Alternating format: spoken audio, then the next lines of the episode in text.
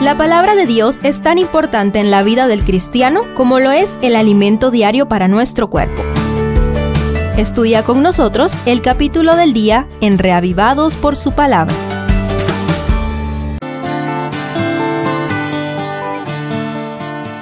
Oseas 1 inicia una narración que ilustra de manera intensa el amor de Dios. Las diez tribus del norte gozaron de gran prosperidad en los días del rey Jeroboam II. No obstante, se apartaron del Señor, entregándose a la idolatría.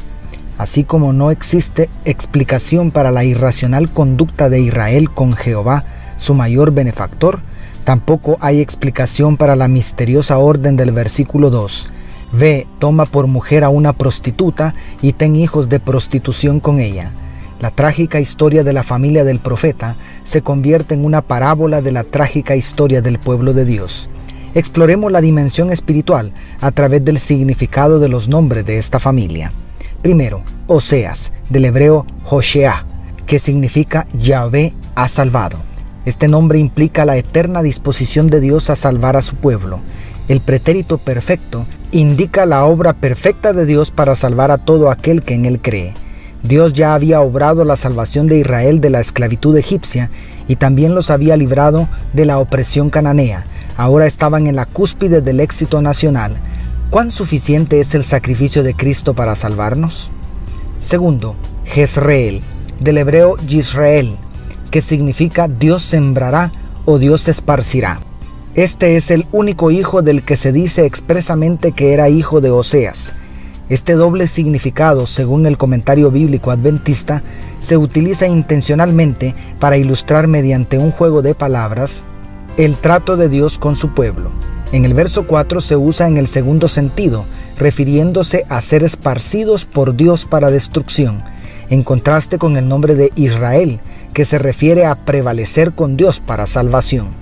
La descripción del mismo versículo habla de la caída del linaje de Jehú, del cual Jeroboam II fue el último en ocupar el trono, y la caída del reino del norte, donde inició su ministerio el profeta Oseas.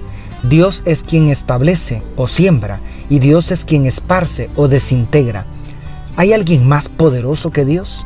¿Podemos burlarnos de él como pretendían los conciudadanos de Oseas?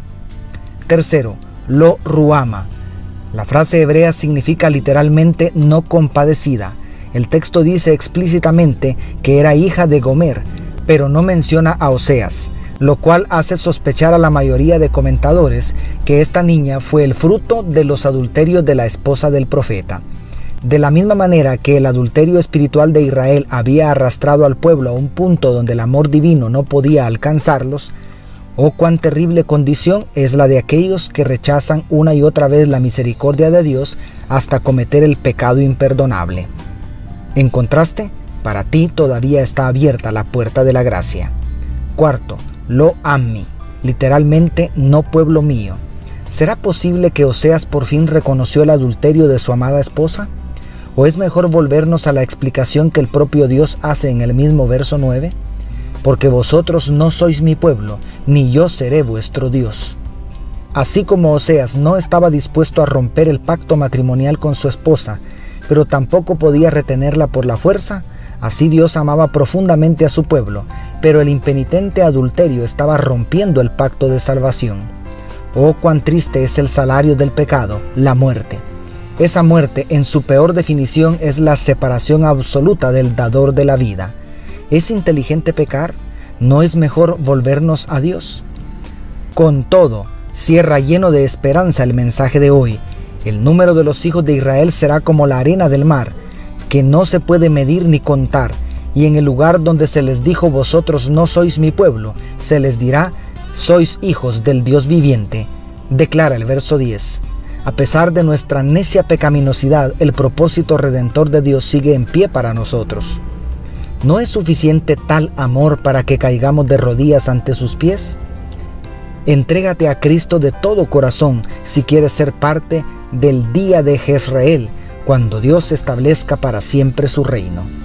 Dios te bendiga, tu pastor y amigo Selvin Sosa.